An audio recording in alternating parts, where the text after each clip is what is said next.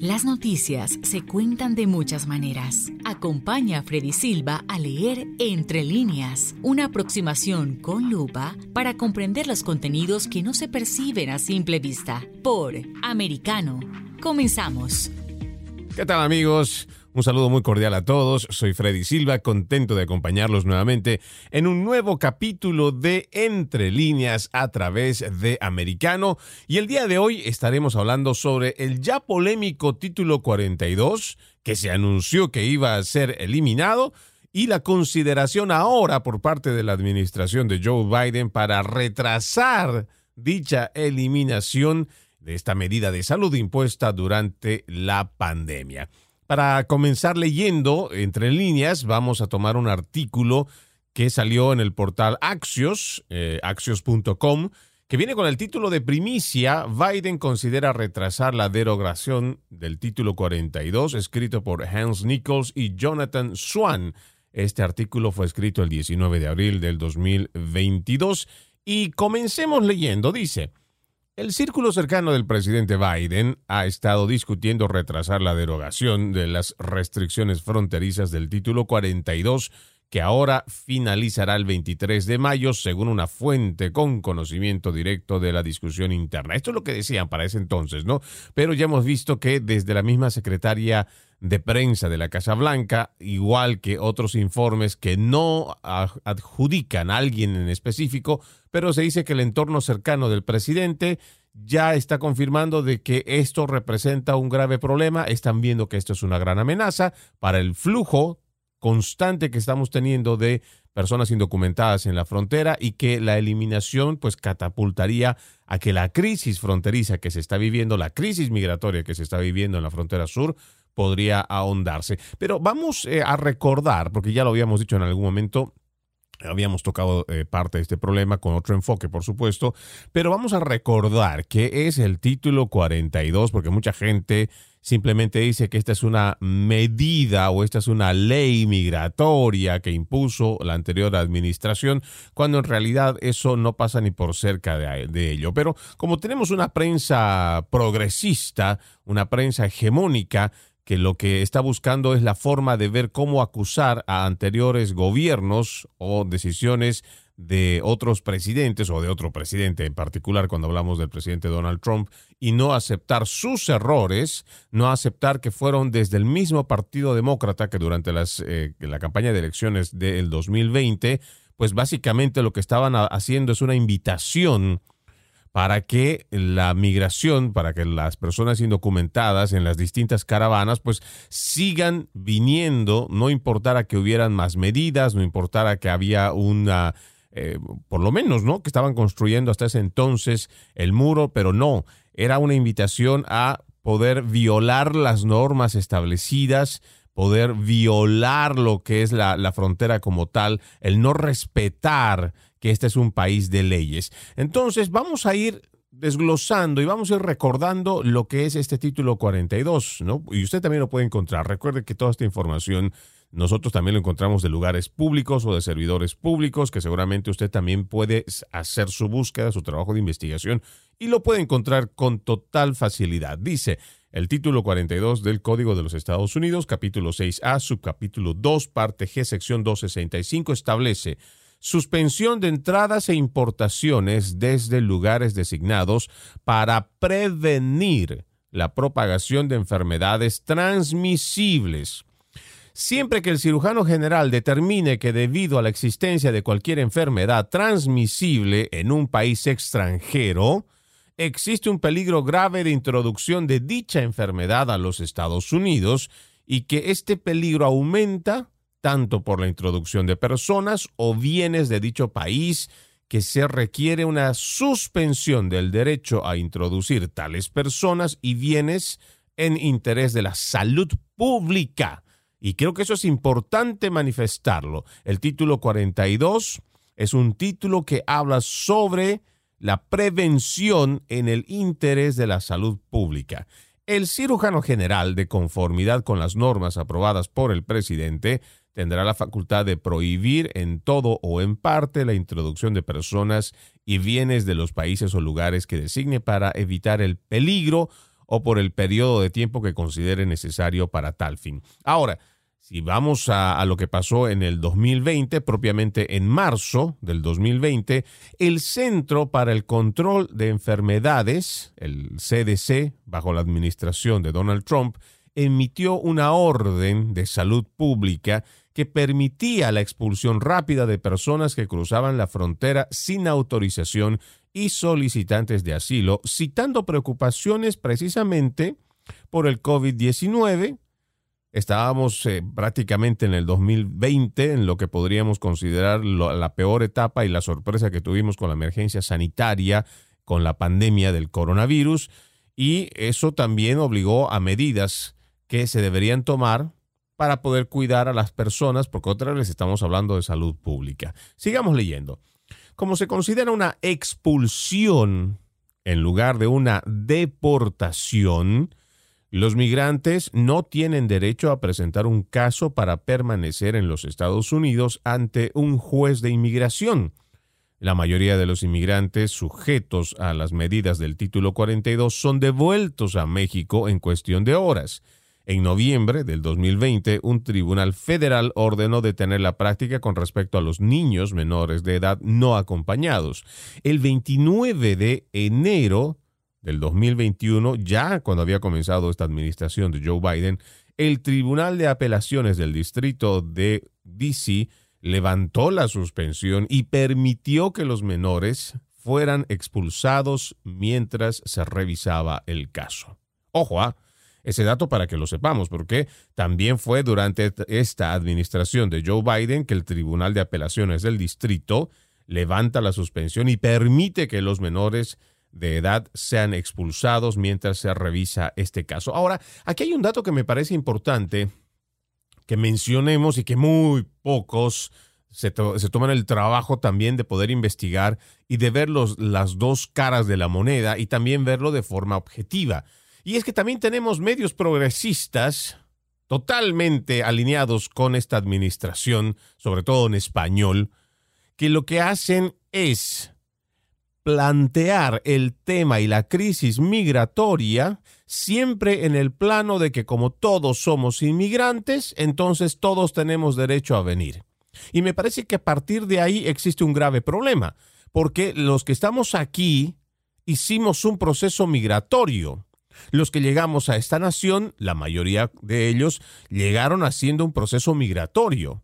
Y muchos de los que están en este país, 15, 20, 25 años o pueden ser muchos más años, personas que se han adaptado al sistema, conocen la cultura americana, pagan sus impuestos, tal vez tienen incluso propiedades, ya han echado raíces, pueden tener sus hijos aquí en los Estados Unidos que son ciudadanos americanos y que no tienen documentos, pero están esperando en la línea.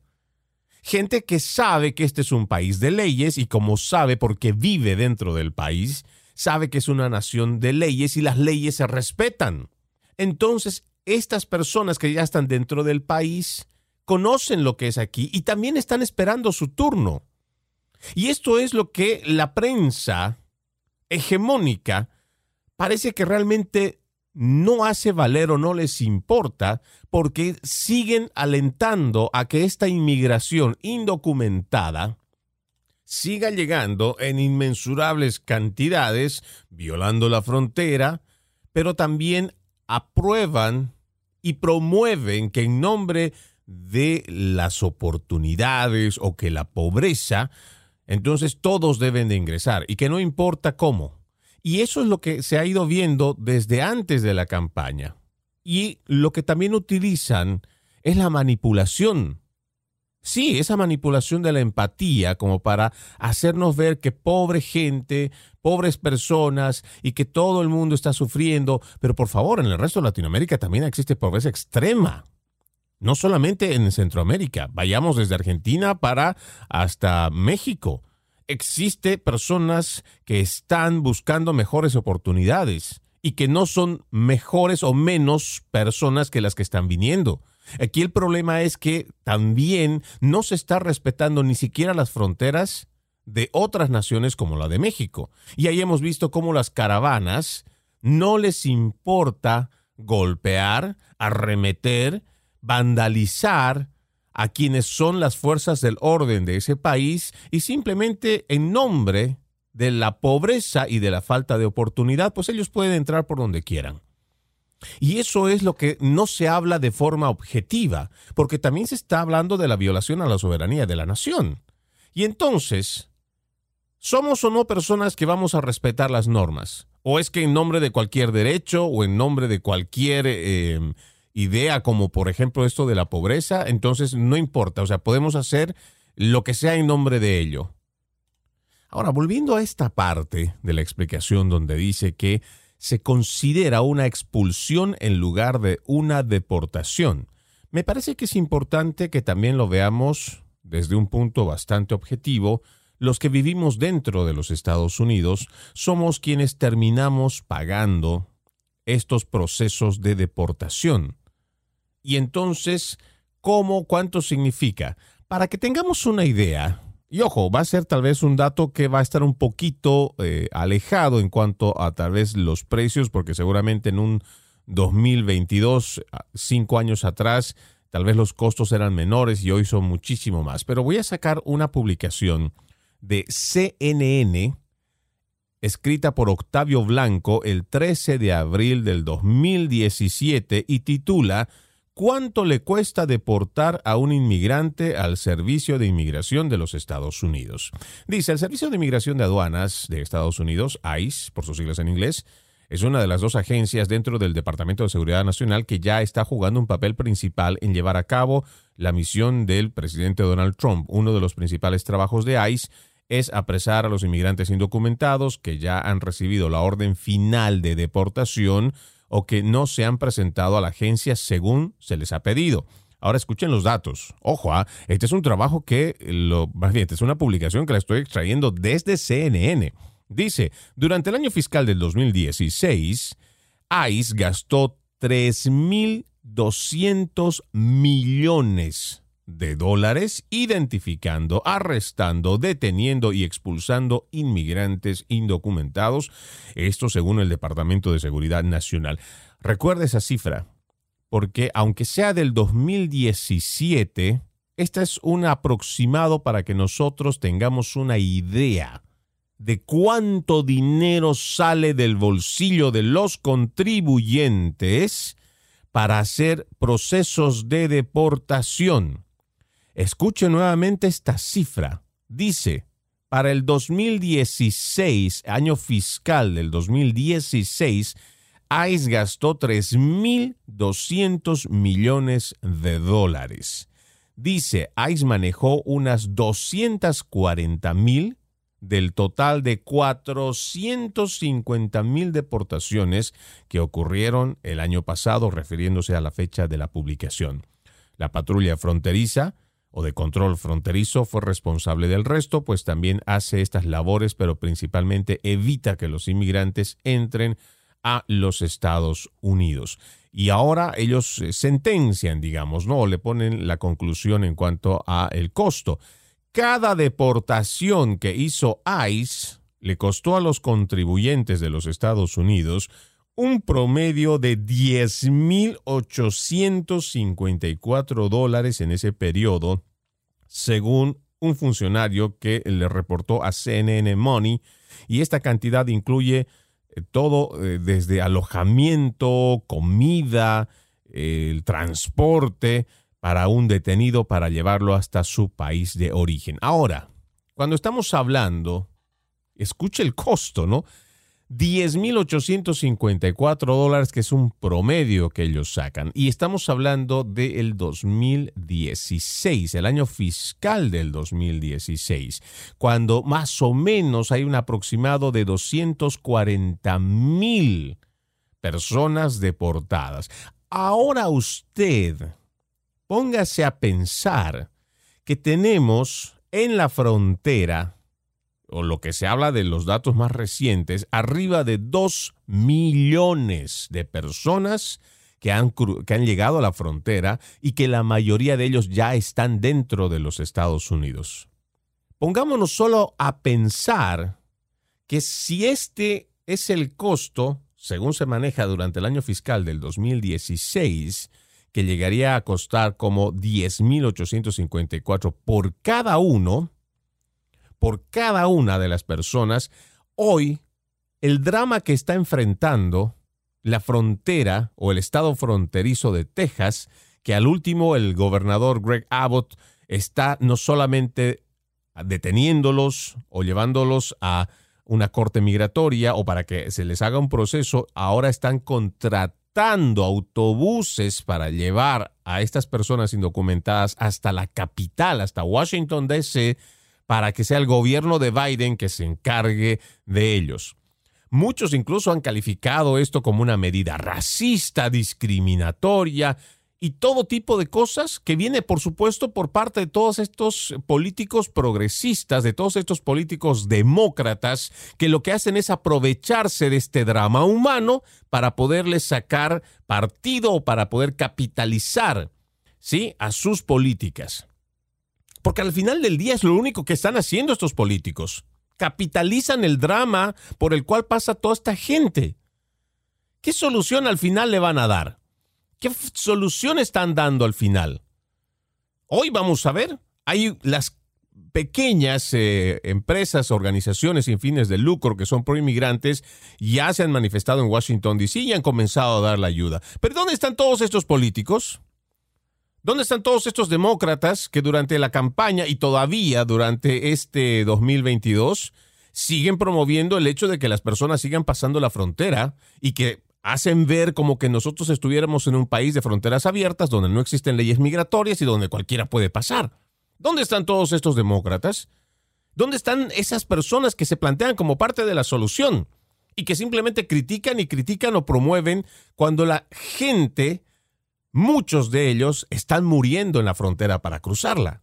Estamos dejando de lado todo este problema y el drama del tráfico humano, el tráfico de armas, el tráfico de menores, o sea, tráfico de órganos. Muchos problemas que se están viviendo en la frontera, pero ¿dónde están estas personas que promueven este tipo de inmigración?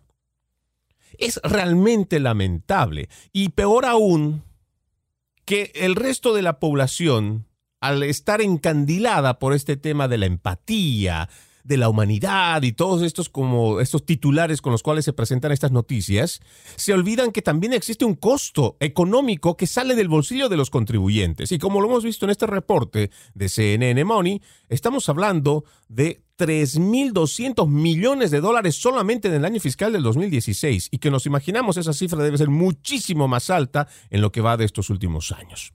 Vamos a ir a una primera pausa en Entre Líneas, pero vamos a seguir desglosando este tema. Ya volvemos.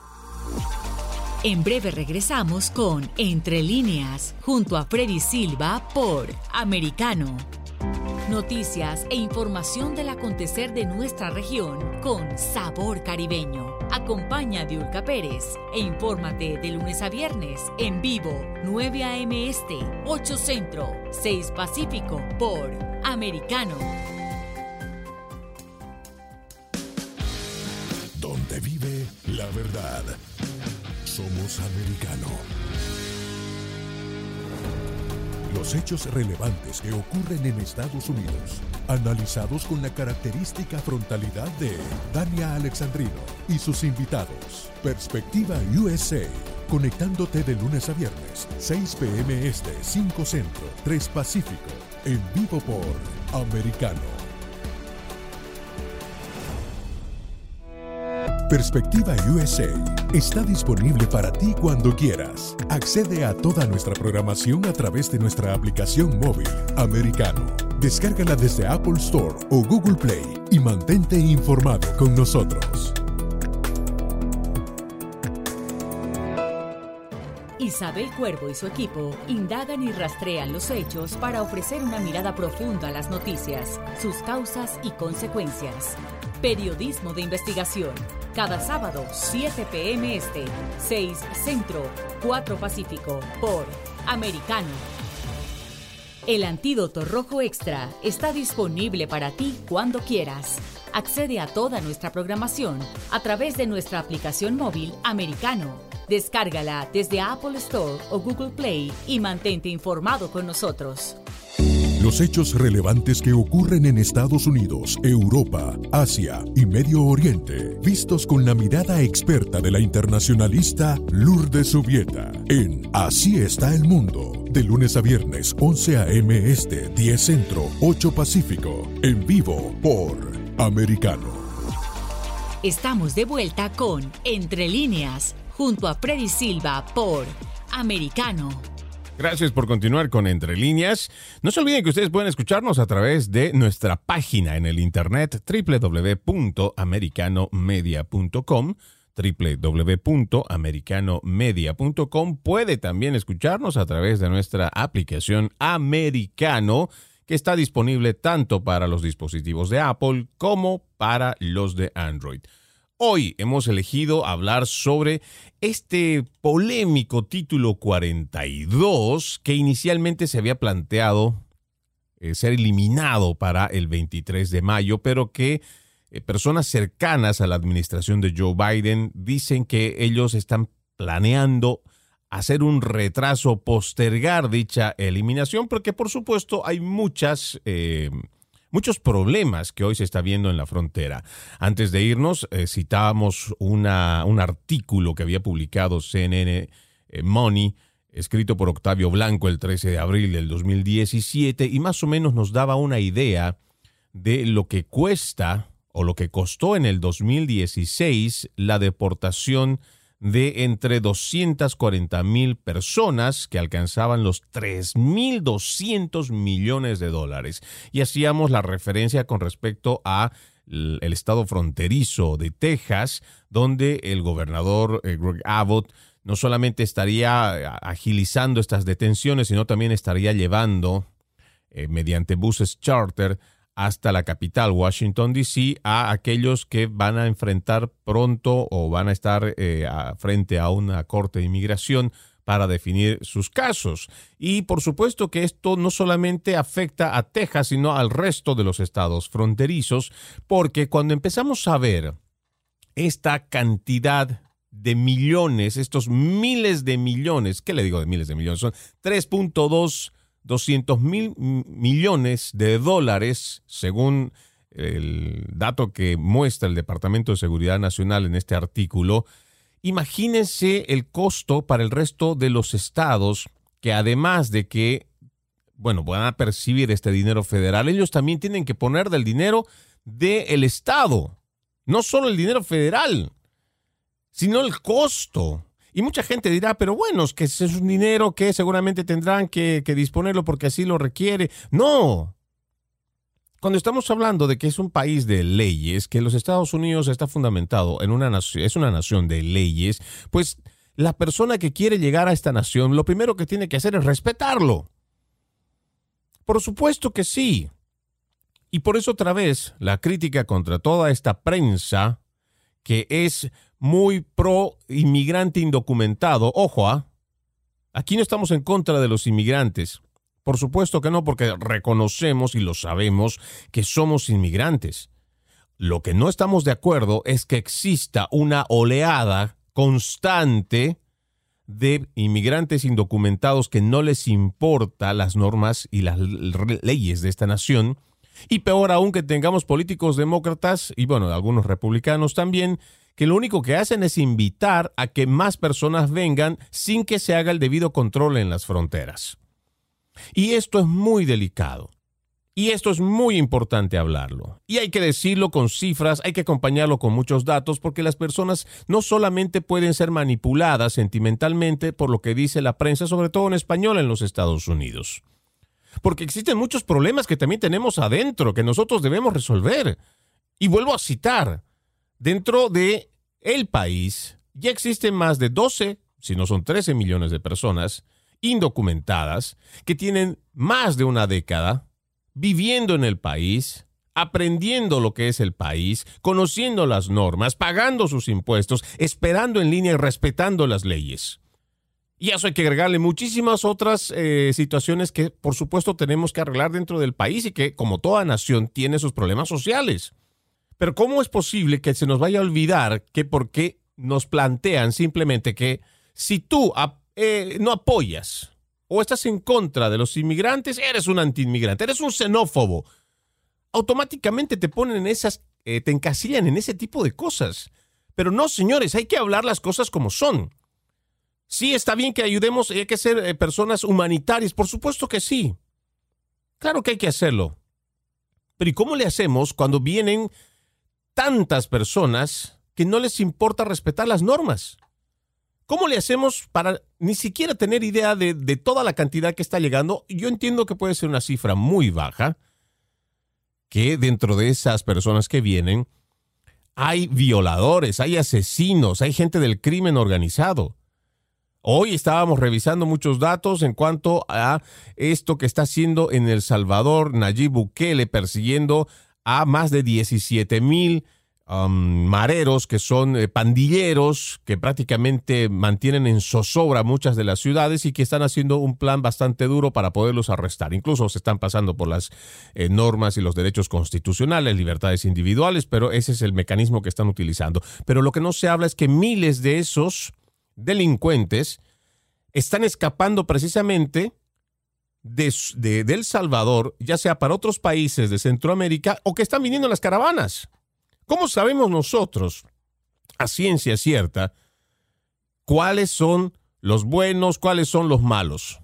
¿O asumimos que todos son buenos? Porque también está mal que digamos que todos son los malos. Pero si también asumimos que todos son los buenos, ¿en qué momento encontramos ese punto sí crítico que deberíamos tener todos para decir, óigame, espérame, si dentro de mi casa o dentro de mi barrio, dentro de mi ciudad, dentro de mi estado, yo quiero que las cosas prosperen y mejoren, ¿cómo puedo permitirme el lujo de no tener un control y saber quiénes están entrando? ¿Cómo puedo yo saber que no están viniendo del crimen organizado, sean pandilleros, sean de los cárteles? O sea, tenemos tanta gente que está entrando por ahí que no se controla. Y eso está llegando acá. Eso está llegando a nuestros barrios, eso está llegando a nuestras ciudades, está llegando a nuestros condados, está llegando a nuestros estados.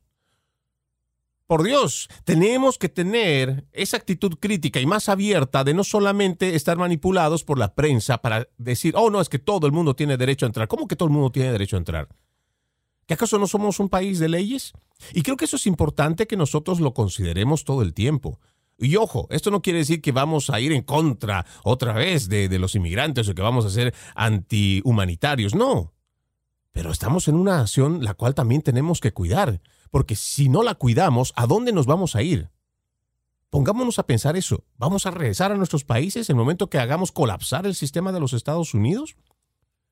Son esas cosas que debemos plantearnos de forma también objetiva, pero bastante pisando la realidad, pisando, poniendo los pies en la tierra y viendo la realidad objetiva.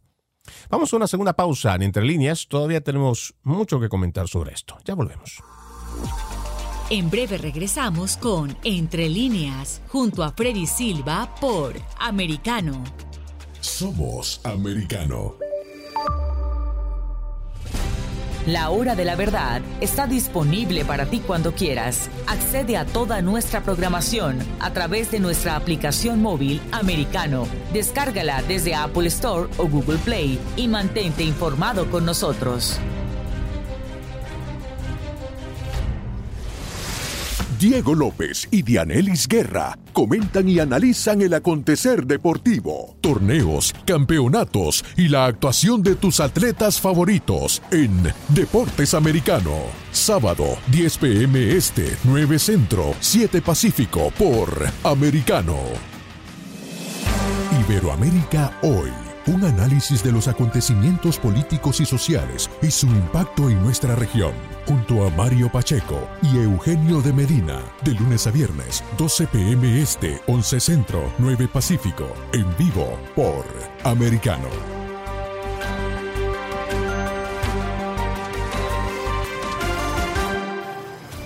De la mano de la reconocida periodista Rocío López Real, los conservadores españoles en el exterior podrán mantenerse informados de los últimos acontecimientos censurados por la mayor parte de los medios subvencionados por la actual administración.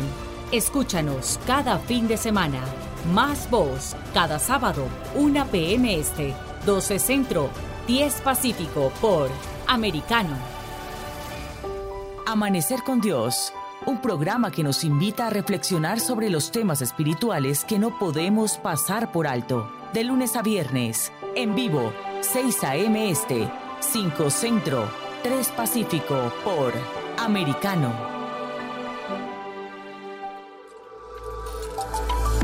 Vive en la verdad. Somos americano.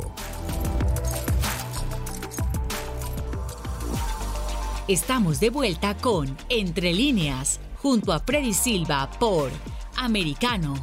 Continuamos con más de Entre líneas y seguimos revisando este interesante artículo que les había propuesto al inicio y es un artículo escrito o más bien sacado del portal Axios, escrito por Hans Nichols y Jonathan Swan Em, sobre Biden considera retrasar la derogación del título 42 y vamos a pasar a uno de los párrafos que es interesante y dice por qué es importante, pues la Casa Blanca está buscando formas de ganar tiempo para evitar una afluencia masiva de inmigrantes que se sumaría a los números fronterizos ya históricos. Eso ya pone en peligro a los titulares demócratas en estados que podrían decidir la mayoría del Senado en noviembre, haciendo referencia a las elecciones de medio término del 8 de noviembre. Los funcionarios de Biden reconocen que están en aprietos. Los demócratas moderados los están presionando para que retrasen la derogación, pero hacerlo inflamaría a la base progresista del partido. Eso incluye a miembros del caucus hispano del Congreso, que tienen previsto reunirse con el presidente en lo que va de esta semana. Los funcionarios de Biden consideran que una reversión total de la decisión de poner fin al título 42 anunciada por los Centros para el Control y Prevención de Enfermedades el primero de abril es mucho menos probable que una demora. Ahora, revertir la decisión, según este artículo, obligaría efectivamente a la Casa Blanca a anular la decisión de los CDC.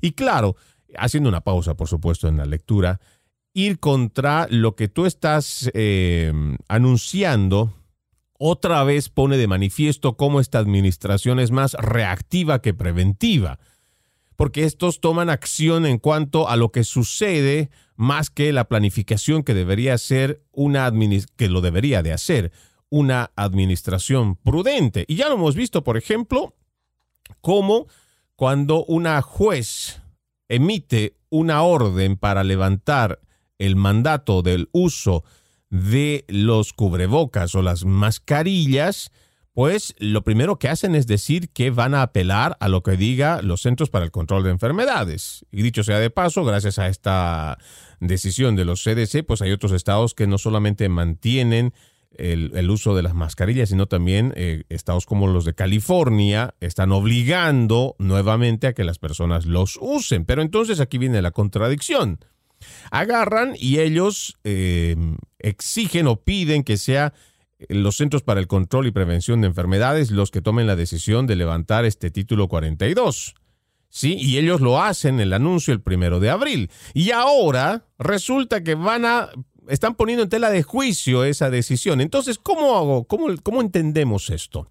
Por un lado, sí les conviene acatar lo que dice el CDC, pero por otro lado, cuando, cuando no les conviene, entonces sí van a, van a aceptarlo. Eso es lo que realmente preocupa en cuanto al manejo de esta administración por cómo toma el, no toma en serio más bien un problema tan grave como es el de la frontera. Porque también cualquiera de la decisión o cualquiera de la forma en cómo vaya a llevar adelante Joe Biden y su administración este tema del título 42, lo que realmente se logra ver con esto es que para los ciudadanos dentro de los Estados Unidos, las decisiones de control y obligación sí se deben hacer cumplir.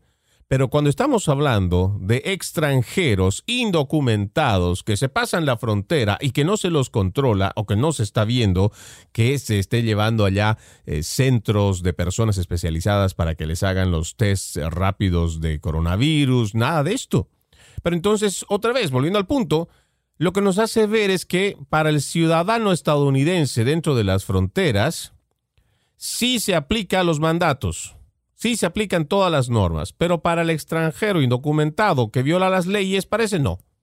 Para ahí no hay pandemia, para ellos no existe el control. Y estas son de las cosas que podríamos decir, son de parte de la hipocresía demócrata que no vela realmente por la salud pública de los estadounidenses, sino simplemente ir con una agenda de política de puertas abiertas que lo único que le va a traer es problemas muy serios, pero muy serios a nuestra nación. Vamos a seguir leyendo este artículo de Axios. Dice, el título 42 es una autoridad de salud pública de los CDC y continuamos delegando en los CDC su uso y cuánto tiempo estará vigente. Es lo que dijo a Axios el portavoz de la Casa Blanca, Vedant Patel. Cuando ya no esté vigente, los inmigrantes que intenten ingresar ilegalmente al país serán sometidos a procedimientos de inmigración. El asilo y otras vías de inmigración legal deben permanecer disponibles para quienes buscan protección, pero aquellos que no califiquen serán removidos de inmediato a sus países de origen.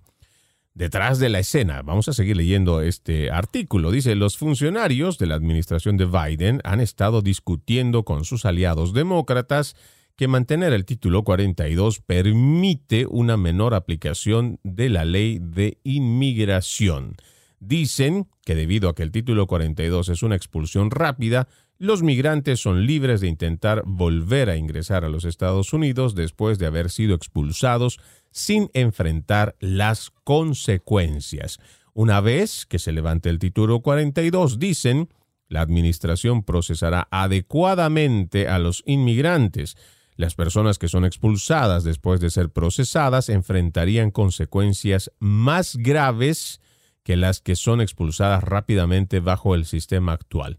Pero, yendo a la realidad, esto prometería algo parecido a lo que estamos viendo, por lo menos en cuanto a las cifras que se manejan para el, estamos hablando de abril, finales de abril de este 2022, me parece que está muy alejado de la realidad, porque lo que estamos viendo hoy, incluso teniendo un título 42 vigente, estamos viendo y tenemos documentación para mostrar cómo los mismos agentes en la frontera, al detener a las personas inmigrantes, los están llevando a unos centros, tan solo demoran unos cuantos minutos y se ve cómo hay buses que los están esperando y rápidamente estas personas son liberadas y ojo, ¿ah? no para ser puestas nuevamente en la, en la frontera porque se cruzaron ilegalmente, porque no ofrecieron documentación, no, sino que estas personas son llevadas a otros estados, ojo, son llevados en autobuses a otros estados. Y por supuesto, ahí habrá que ver a quién le está costando dinero, porque hay muchos autobuses que no vienen con sello que sea de ninguna agencia federal del control fronterizo. Y aquí también habrá que ver quiénes están otra vez promoviendo esta situación. Y están dando paso otra vez. ¿Por qué? Porque el momento que se entera el resto de las personas del otro lado de la frontera, que no solamente no se los detiene, no se los eh, procesa y no se los devuelve, sino que más bien se los recibe, se los lleva a unos lugares y prácticamente le tienen un autobús reservado. Em, se ha visto que incluso se les entregan folders con información. Lamentablemente no hemos visto esos folders en qué consiste esos documentos que les entregan, pero pues eh, lo que sí tenemos evidencia en los videos es de ver que son las autoridades que le están entregando cierta información, pero son llevados en estos autobuses y liberados prácticamente al momento que, salen de estos lugares a donde los agentes los llevan. Entonces, la pregunta siempre surge por ahí. ¿Cómo es que nosotros, aún teniendo un título 42, y seguimos viendo que la gente llega en grandes cantidades a diario? ¿Cómo garantizamos que levantando el título 42, esto no vaya a generar una mayor cantidad de personas de las cuales ya se considera de las cifras se habla de dos millones que han llegado a la frontera y que la mayoría está dentro. Pero si vemos las, eh, los datos también que podríamos decir de otras fuentes que son más pro inmigrantes, estamos hablando que están llegando más de tres millones. Y estas cifras, por supuesto que son preocupantes. Por supuesto que debe llamarnos la atención a todos y cada uno de nosotros, porque esto va a traer grandes problemas, sobre todo en la parte económica de la nación. Porque seguramente si estas personas llegan con familias, por ejemplo, solo por mencionar una, una de las tantas aristas, si llegan con los niños, van a necesitar tener una escuela. Y ya hemos visto que incluso antes de la pandemia, muchos de los condados ya estaban con bastante exceso de alumnos que ya no los podían recibir y que estaban derivándolos para otros condados. Y entonces cuando tenemos este exceso de nuevos estudiantes, eso también significa un nuevo presupuesto que va a salir también del bolsillo de los contribuyentes. Gasto adicional que va a salir, por supuesto, de los impuestos de las personas. Eso solo por mencionar uno y que cuando estamos hablando de que ya ha comenzado o que va a comenzar más bien un año fiscal y cuando sigue llegando la gente, tal vez el presupuesto que se había elaborado para el año anterior, cuando se lo planteó para la cantidad de gente que necesitaban, el presupuesto para la cantidad de estudiantes, maestros y todo lo demás, entonces cuando llega una nueva oleada de niños, nuevos estudiantes, nuevas personas que están llegando al condado, por supuesto que esto va a alterar también eh, la distribución de estos mismos fondos. Sin contar el resto, que me parece que es mucho más preocupante cuando nos referimos al tema de seguridad, por ejemplo. Lo vuelvo a decir. Es un problema muy grave que la gente no lo quiere tomar en serio. incluso hay muchas personas que dicen que el tráfico humano dentro de los Estados Unidos no existe. Que el tráfico humano dentro de los estados de la nación es algo que es utópico y que podría ser muy escaso. Y eso no es cierto. Eso no es cierto. Basta con revisar o poner las dos palabras tráfico humano y usted va a ver en la sección ya sea de Google o cualquier otro buscador, usted va a ver, o bueno, termine de escribir tráfico humano en los Estados Unidos y usted va a empezar a ver la cantidad de informes sobre lo que está pasando en los Estados Unidos. Por eso es que no podríamos simplemente decir que el tráfico humano está circunscrito a la frontera o que sea simplemente un mero problema fronterizo. Por supuesto que no, eso sería demasiado irresponsable decirlo. Estamos teniendo este problema dentro de la nación y parece que a muchos no les importa, a muchos no les interesa y peor a los políticos. Pero hay que decirlo. El tráfico humano está dentro de nuestra nación, no solamente está en la frontera. Y está creciendo más, por supuesto, porque están entrando por la frontera por ahí es donde no se está controlando, porque esta administración lo que está haciendo es plantear abiertamente, o por lo menos está dando la idea de que esta es una nación con frontera de puertas abiertas.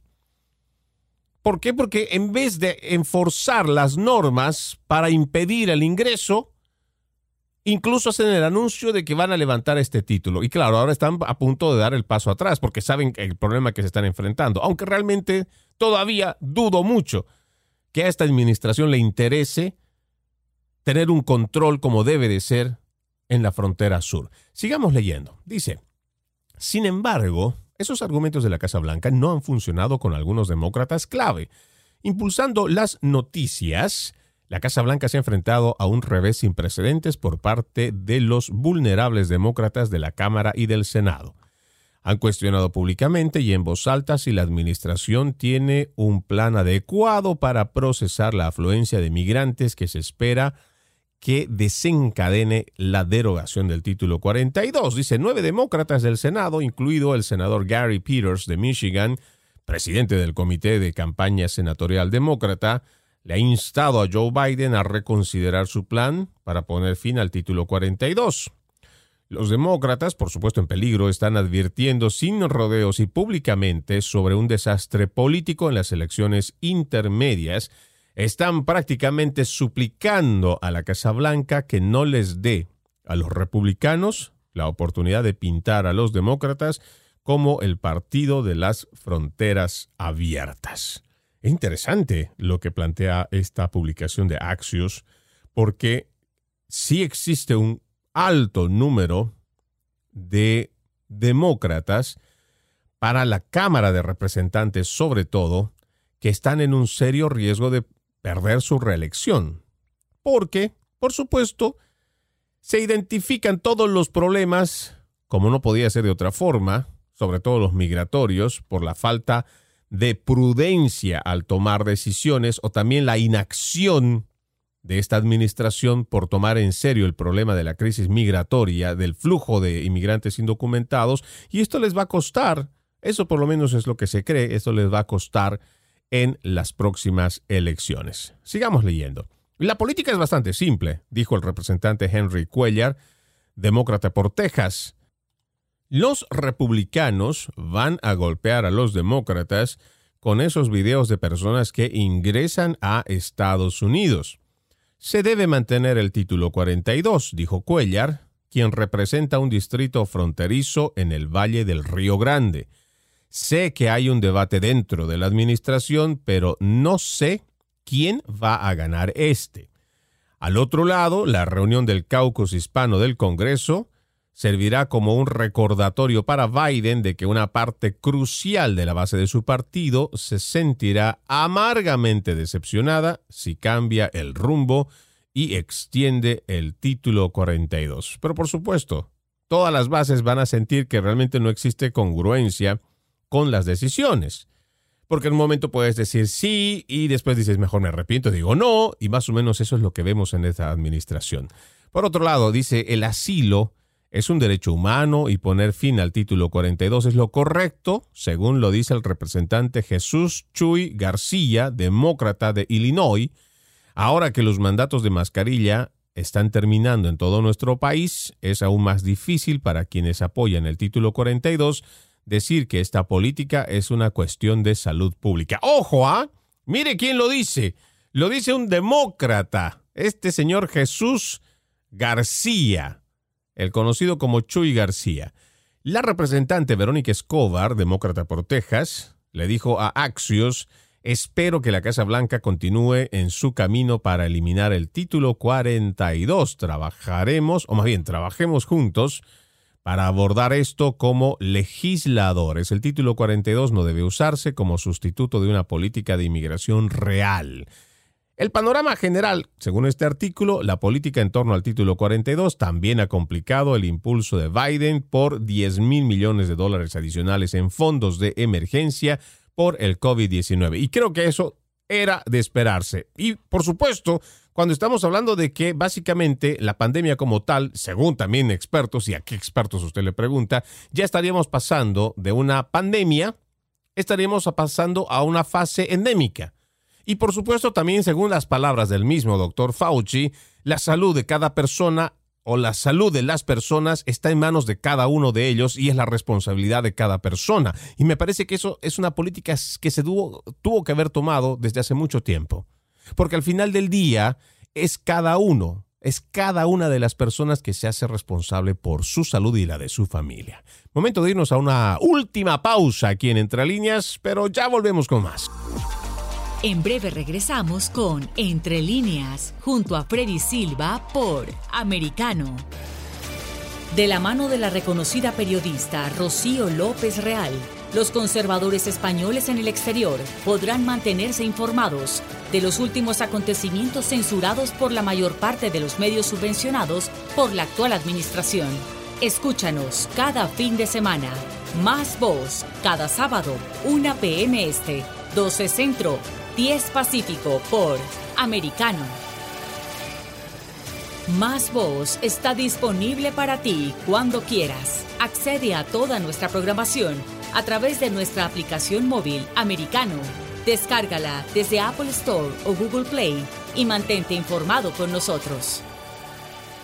El análisis íntegro de la doctora María Herrera Mellado, junto a sus habituales colaboradores, sobre los temas relevantes que generan titulares nacionales e internacionales. La política, de lunes a viernes, a las 6 pm este 5 Centro 3 Pacífico, por Americano. Ideas, argumentos, posturas y visiones, sin desperdicios. Escucha, concuerda o difiere con los postulados de José Aristimuño y Jimmy Nieves, quienes debaten con vehemencia de lunes a viernes a las 9 pm este, 8 Centro, 6 Pacífico por Americano. Noticias e información del acontecer de nuestra región con sabor caribeño. Acompaña a Diulca Pérez e infórmate de lunes a viernes en vivo 9 a.m. Este, 8 Centro, 6 Pacífico por Americano. La economía es el eje central de la vida diaria. Infórmate de los temas importantes del acontecer económico y empresarial en Ahora con Alberto Padilla. De lunes a viernes, 4 p.m. Este, 3 Centro, 1 Pacífico. En vivo por Americano.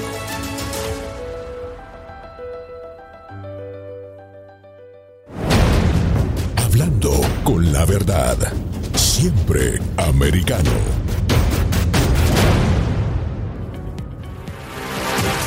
Siempre en el saber. Siempre en la verdad. Siempre americano. Estamos de vuelta con Entre líneas, junto a Freddy Silva por Americano. Continuamos con más de Entre líneas en esta última parte, donde estamos hablando sobre la posibilidad de que el gobierno de Joe Biden vaya a retrasar el anuncio de que van a levantar el título 42. Y nos habíamos quedado donde mencionan que varios demócratas, sobre todo los más eh, débiles, digamos, en el sentido de que están en riesgo sus curules para una reelección el próximo 8 de noviembre, pues están urgiendo a que no se haga o que no se levante este título 42 porque van a tener muchos problemas y van a enfrentarse, por supuesto, a todo este cuestionamiento que nosotros lo venimos haciendo a lo largo de este programa. Pero algo que también es importante, además de este dato que nos va presentando la publicación de Axios en su portal axios.com, como les dije, esto fue publicado el 19 de abril del 2022, escrito por Hans Nichols y Jonathan, eh, hablando sobre este tema. Hay algo que hay que añadirle también a esto, es cómo desde la prensa se está, digamos, promoviendo, y creo que esa podría ser la palabra que podríamos utilizar en este sentido, y voy a aprovechar una de las publicaciones que sale en newboosters.org y hablando sobre algo que de hace mucho estamos diciendo como la prensa en español en los Estados Unidos, en vez de promover políticas y respeto a las leyes por este país en cuanto al tema migratorio, parece que hicieran lo contrario. Escuchemos.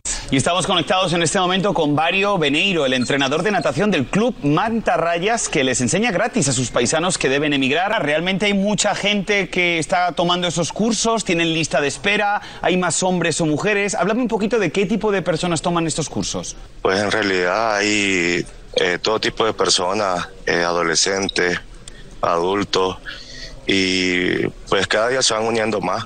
Me pregunto, Mario, obviamente cuando la gente ve el río Bravo, se ve muy tranquilo, aguas mansas, como lo es una piscina, sin embargo, hay muchísimas corrientes que son peligrosísimas. ¿Cómo hacen ustedes para que su piscina, su alberca, tenga aguas turbulentas parecidas a las del río Bravo y que la gente realmente aprenda a nadar en contra de la corriente?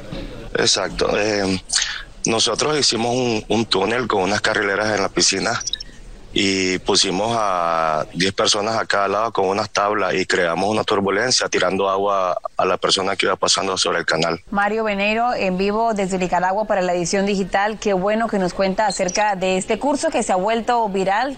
Padres, madres de familia, niños que piensan llegar a Estados Unidos y enfrentarse a esas aguas tan peligrosas del río. Muchísimas gracias. Es realmente preocupante escuchar en cadena nacional que sean precisamente estos dos presentadores, Borja Voces y Carolina Saraza, quienes digan al final, por ejemplo, a mí lo que más me, me inquieta, padres, madres de familia, niños que piensan llegar a Estados Unidos a enfrentarse a esas aguas del río Bravo, y a mí me nace la pregunta y la preocupación.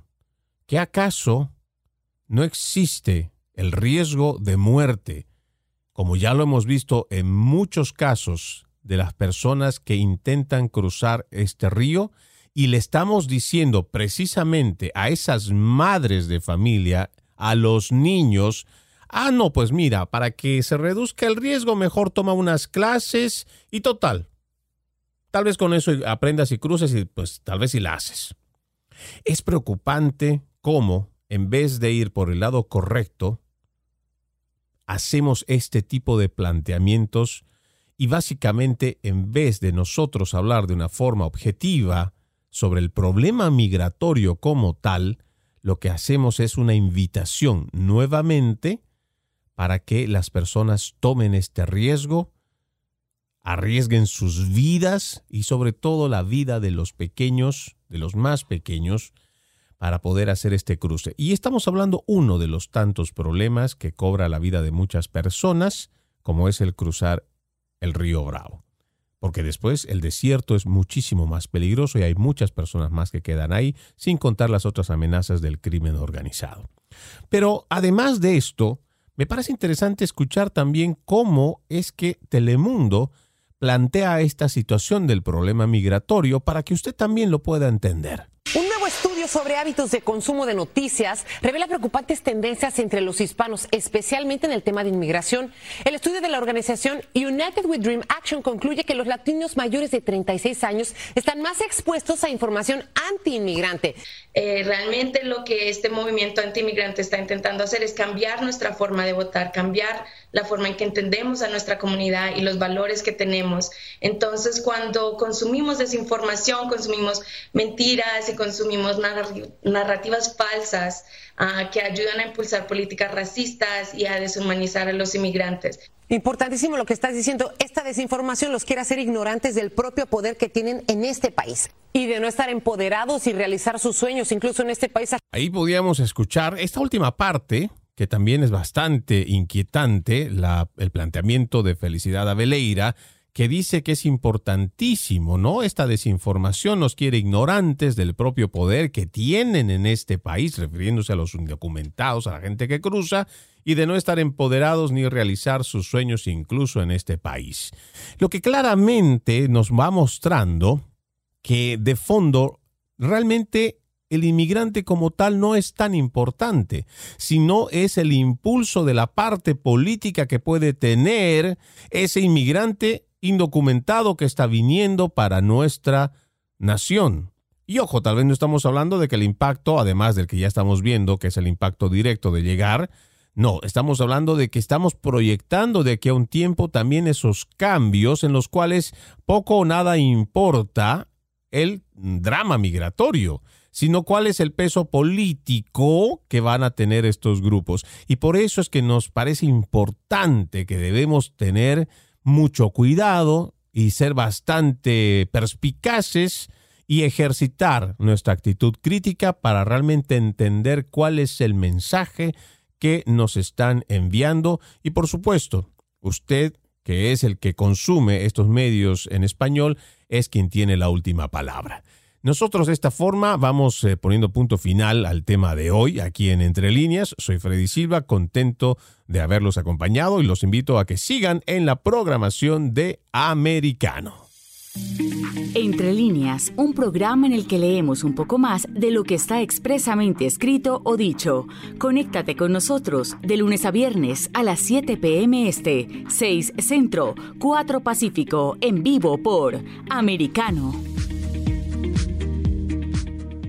una mirada global de la influencia de Medio Oriente en el mundo occidental, junto a Hannah Beris, cada sábado en Israel hoy, 2 p.m. Este, 1 Centro, 12 Pacífico, por Americano.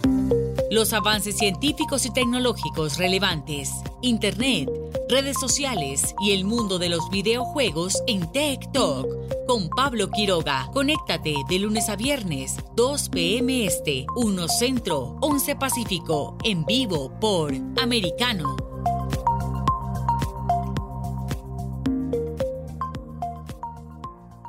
Cada día, Ana Patricia Candiani pregunta, ¿usted qué cree? El programa en el que se consulta acerca de la realidad que vivimos de lunes a viernes, 11 pm este, 10 centro, 8 pacífico por Americano.